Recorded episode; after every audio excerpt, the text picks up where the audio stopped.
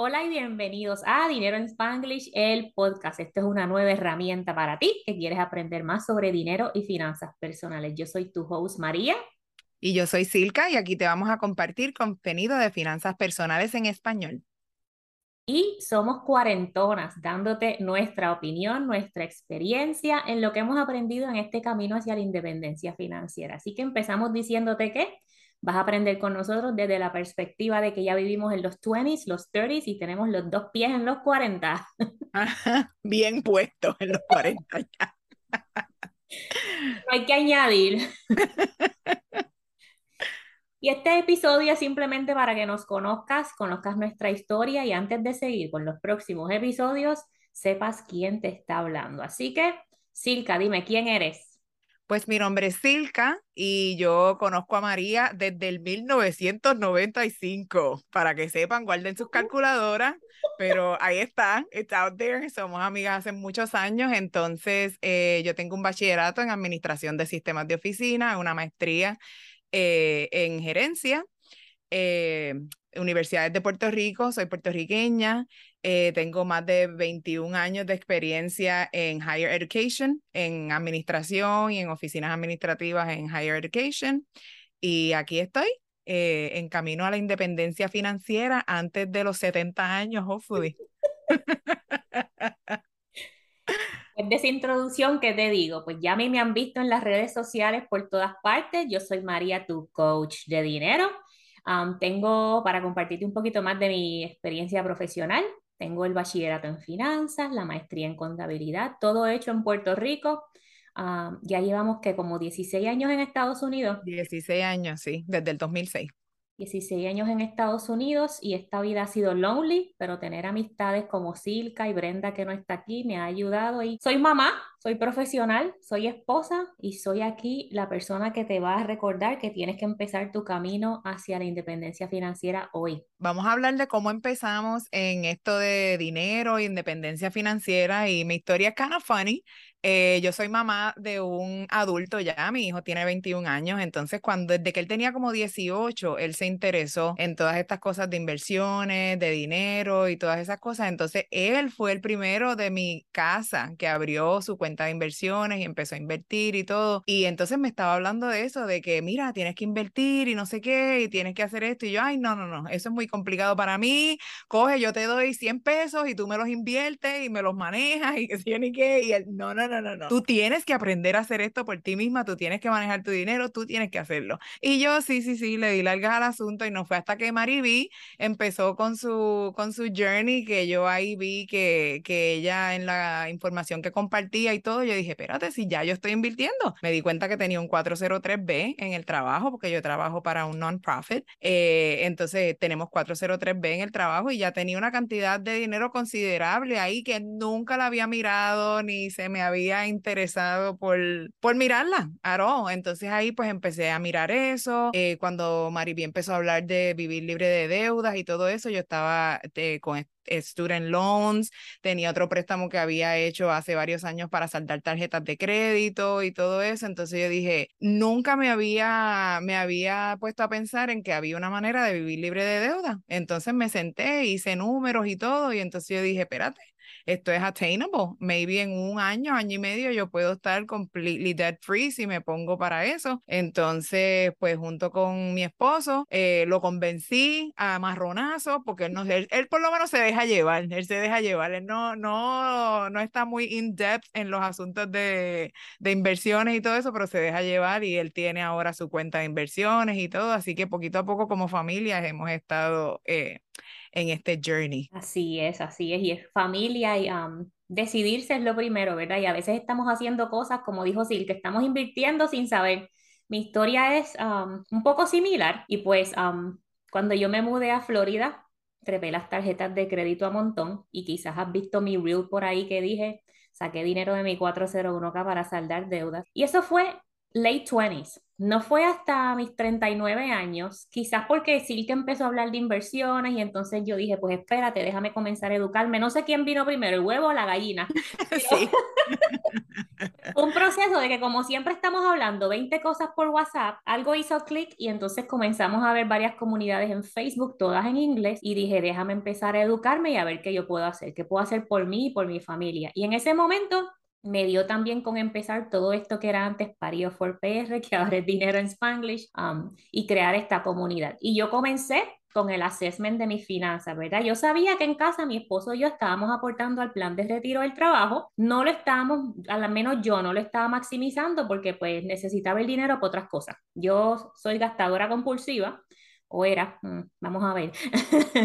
y entonces, pues, mientras más dinero me llegue en el cheque, mejor. Pero durante todos esos años, desde que hice, saqué el dinero del 401k, que fue aproximadamente como a los 28, 29 años, hasta los 39, todo ese tiempo yo he estado aportando mi plan de retiro del trabajo. Entonces, en el área de retiro, pues teníamos algo, pero no estaba enfocada. En el área de las deudas y la de los gastos fue donde primero dije, a madre. Y fue que hice un assessment de... Um, de lo que nosotros habíamos gastado, no en el pasado mes, dos, tres meses, no. Yo hice un año. Yo cogí mi tablita de Excel. Eres brava, eres, eres valiente para hacer eso. Bajé todas las transacciones de las tarjetas de crédito, de todas, las categoricé y me di cuenta que estábamos gastando mil pesos en compra de supermercado al mes, una familia de cuatro, más entre 500, 800 dólares comiendo afuera en restaurantes, más el Esa conversación sí me acuerdo porque tú me lo dijiste y yo dije, diantre Mariví, nosotros somos tres adultos en casa y gastamos como 700 dólares. No es posible que tú, Tyron, y los nenes estén comiendo tanto. Así mismo. Después, este, el, lo Amazon, la compra compulsiva de que yo lo quiero, olvídate de que lo necesito como yo tengo dinero y el próximo, la próxima quincena cobro o el próximo mes cobro, olvídate, yo lo compro, eso se paga después con la tarjeta de crédito. Gracias a Dios que durante todo este proceso nosotros entendíamos y reconocíamos la importancia del crédito. El crédito es, el que vive en Estados Unidos sin crédito es un problema, te cuesta más caro vivir. Y no manteníamos deudas de tarjeta de crédito, pero teníamos autos nuevos, que eran los 60 mil dólares en deudas, entonces creamos ese plan para gastar menos, para salir de deudas y para comenzar a, tener nuestro um, fondo de paz mental robusto y a maximizar nuestras cuentas de retiro. Desde entonces ya ahora sí aportamos el máximo a las cuentas de retiro conscientemente, no por carambola. Y también tenemos brokerage account y estamos con la idea de retirarnos a los 50, al menos yo. I wish.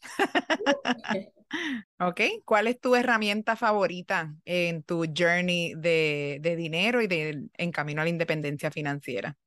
Mi herramienta favorita originalmente era el presupuesto, porque ahí podía ver cómo iba saldando las deudas, el dinero que tenía para saldar deudas, distribuir el dinero que era para ahorrar.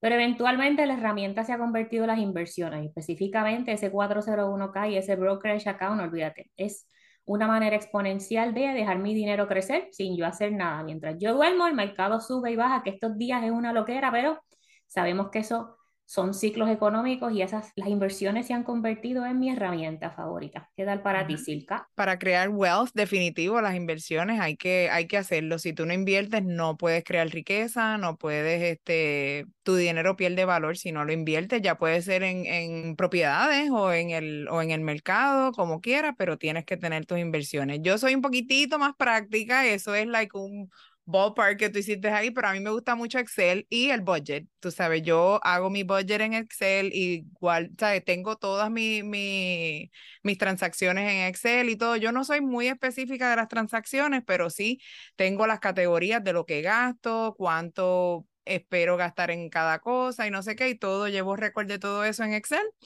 Y, y, ahí, tú sabes, no necesitamos nada complicado, no necesitamos apps y todo. Hay muchas apps que te lo hacen todo, te lo hacen hasta de gratis y todo, pero yo eh, no me complico mucho con todo eso. Yo después que tengo un General Picture, yo estoy contenta. Antes no tenía ninguno, así que ahora con General Picture siento que estoy ahead, like, de mi pasado, de mi pasada yo, estoy ahead por mucho. Así que yo con mi Excel ahí, poquito a poco nos vamos. Y no se trata de sorprender a nadie, solo ser mejor de lo que éramos antes. Y Exacto. 100% de acuerdo con Silka en lo de no hay que estar peseteando. Obviamente, mientras tú estás tratando de salir de deudas, mientras estás tratando de ahorrar, automatización es tu mejor amigo, pero después cuánto voy a gastar en compras o en comida, ya sea supermercado o sea en restaurantes, lo puedes poner en un bucket. ¿Cuánto mm. voy a gastar de shopping, ya sea regalos de Navidad o ropa nueva o lo que sea, lo puedes poner en otro bucket? Esto de estar peseteando y separando las transacciones en 20 categorías, podemos utilizar nuestro tiempo para cosas mejores como planificar vacaciones. Y yo por lo menos soy un creature of habit. Yo usualmente siempre compro las mismas cosas en el supermercado, que es lo que me ha dejado darme cuenta de cuánto han subido las cosas últimamente, porque eh, siempre compro lo mismo. Entonces antes una compra en Costco que me salía, qué sé yo, en 150, 170 dólares, ahora está sobre los 200.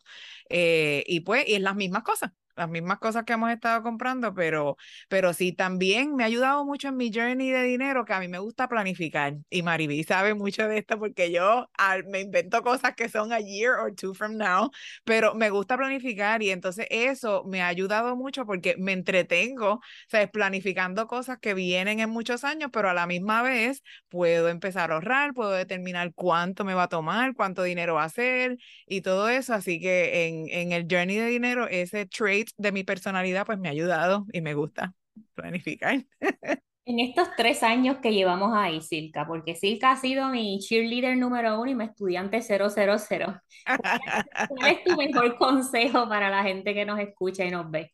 El mejor consejo es que no tengas miedo de comenzar, no tengas miedo de comenzar porque es como, como cuando uno se baja de un crucero, que yo he ido a varios cruceros en estos días y no nos queremos montar en la pesa, en la balanza, porque no queremos ver esos números, es lo mismo, ¿sabes? Muchas veces nos da miedo de lo que ya hemos hecho y de cómo vamos a encontrar esas cuentas y cómo vamos a, ¿sabes? Si tenemos, yo por lo menos tengo 42 años, ¿cómo voy a llegar a los 67? Ya me cogió tarde esto, lo otro, mira aunque sean 100 mil dólares que tú puedas invertir y que tengas ahí de aquí a que te retire, es, es, es algo, tú sabes, es algo, no es, tienes que tener unas goals que, que sean ridículas, pero hay que empezar, hay que empezar definitivo, hay que mirar qué está pasando, hay que mirar a dónde está yendo tu dinero y mi mejor consejo es ese, comienza, aunque sea que no tomes acción de inmediato, pero por lo menos mira tus cuentas, tú sabes, abajo una lista de dónde está yendo tu dinero, qué está pasando y entonces ahí tienes una mejor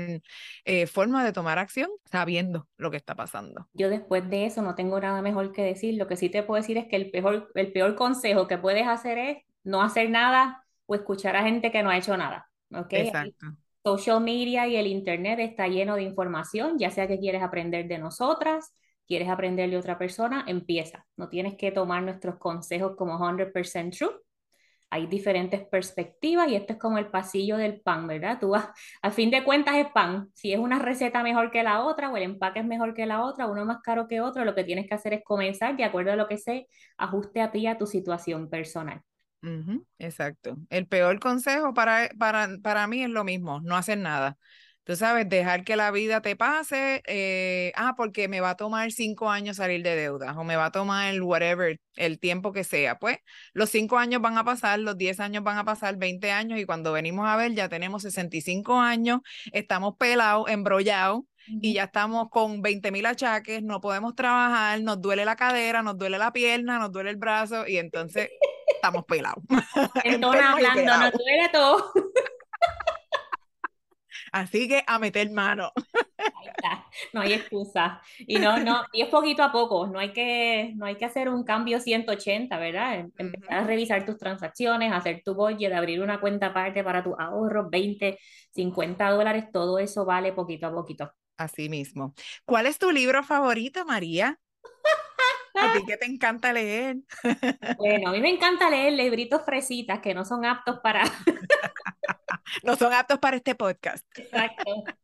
Pero libros de dinero, bueno, libros en general de crecimiento personal, Atomic Habits está brutal y es como tú puedes hacer cositas pequeñas todos los días o en tu día a día para mejorar tu situación cualquiera que sea. Y el ejemplo que nunca se me olvida, que él da es, él tenía un cliente o una persona que participó en su programa que limpia el inodoro todos los días antes de bañarse. Y ese es su hábito para mantener el baño limpio.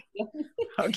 Pero es un hábito, es el mejor momento para tú limpiar algo en el baño es cuando te vas a bañar, que vas a salir limpio, porque terminas, sales de la ducha y te pones a limpiar esas cosas, vas a estar sucio. Exacto. Y es un hábito pequeño para tener tu entorno limpio. Ahora, en cuestiones de dinero, yo empecé todo este camino cuando empecé exactamente en octubre del 2019. El primer libro que escuché, que sentí que me gritaban en el oído, fueron los Baby Steps de Dave Ramsey, ¿ok? Y a pesar de que eso le funciona a algunas personas, a mí el Tough Love no me gusta. No me gusta que me traten como pepas ni tampoco que me den así cosas tan específicas como que no puedes invertir mientras sales de deudas. No, dude yo estoy a otro nivel y no, eso no es para mí. Pero fue un buen comienzo. No, no le puedo tirar mucha tierra, pero le tiro bastante. Una poquita. Una poquita. Los dos libros que sí me han encantado, que se los recomiendo a todo el mundo, pero no los he visto completamente en español, es The Ramit, The I Will Teach You to Be Rich. Son consejos prácticos de lo que puedes hacer mientras vas encaminándote hacia tu vida rica. Define your rich life, define, establece tus procesos para que llegues a tu rich life y lo demás no importa.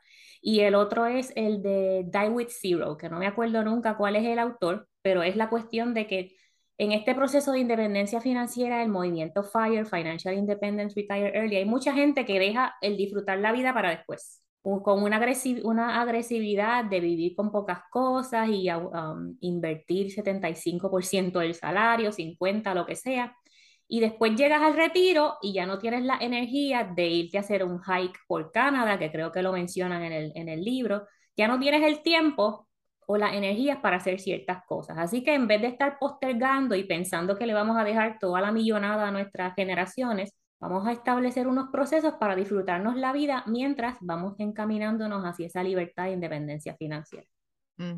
A mí también me gustó mucho ese libro, el de, el de Dave Ramsey. Eh, tiene muy buenas ideas eh, para una persona que está completamente perdida, que no sabe absolutamente nada qué hacer.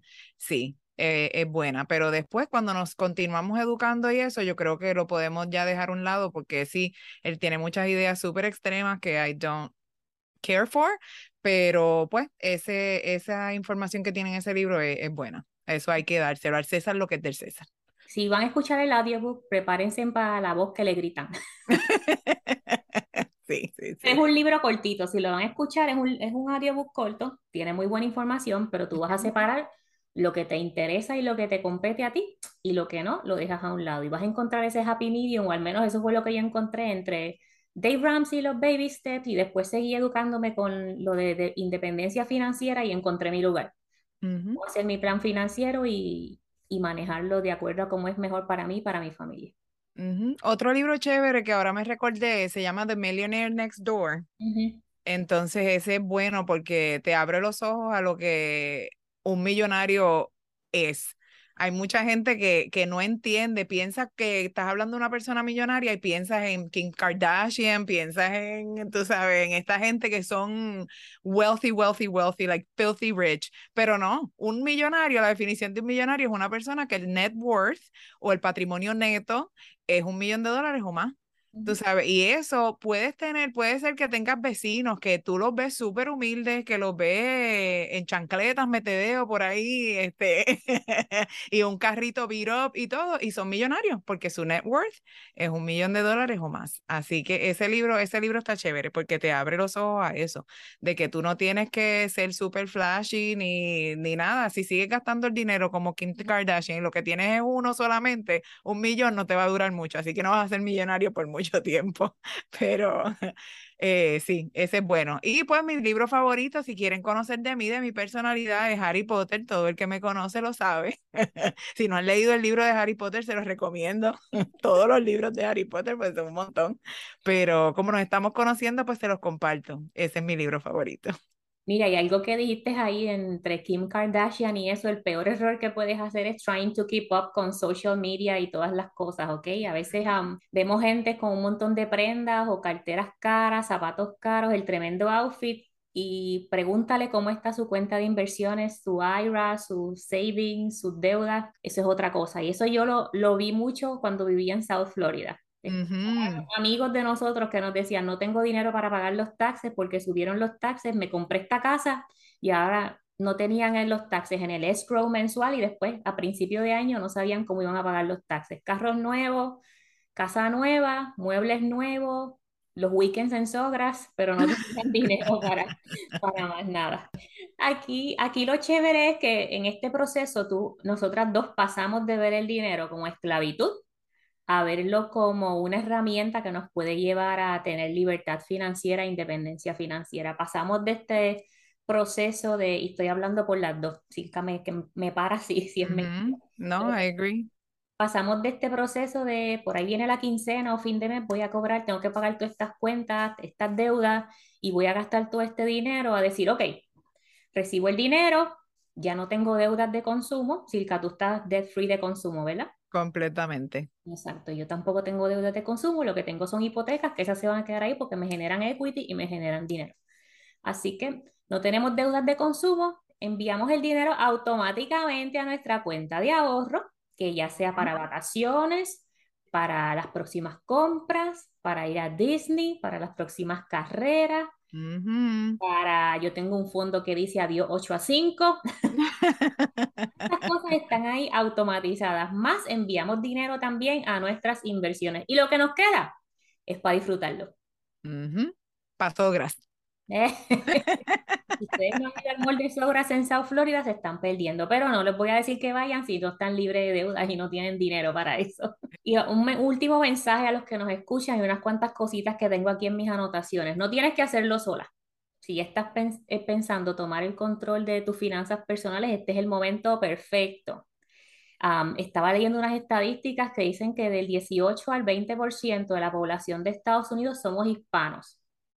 Y yo sé que hay gente que nos escucha en Puerto Rico también, pero te digo ahora, el gobierno y el sistema nos quiere brutos, dependientes y pobres. Así que nosotros mismos tenemos que educarnos solitos en nuestro idioma el español o masticar el inglés para comenzar, en, para seguir en este camino de independencia financiera y no dejar el futuro en manos del gobierno. Y esto es algo que yo digo muchas veces, no dejes tu futuro en manos del gobierno, eso de vivir del seguro social, esperar que otra persona cuente, que te mantenga o que tus hijos sean quienes... Uh, en tu retiro, está cañón. Pues si tus hijos están pelados, tienes tremendo problema. Como dije ahorita, viejo y pelado, no podemos. Hay que, hay que empezar a trabajar para eso. Bueno, así que hasta aquí llegamos con un poquito de nuestra historia y para que nos conozcan y comparte este episodio con tu gente. Mientras más estemos educados en temas de dinero, mejor y más nos podemos ir de viaje a visitar el mundo juntos o separados. Vámonos. Si estás ready para crear tu plan financiero y encaminarte hacia la independencia financiera, revisa las notas del show para que veas más información sobre el programa VIP de Transforma tu Dinero. En este programa vamos a trabajar juntas en ese plan hacia la independencia financiera. No lo sigas dejando para luego. Tú y tu futuro te lo van a agradecer.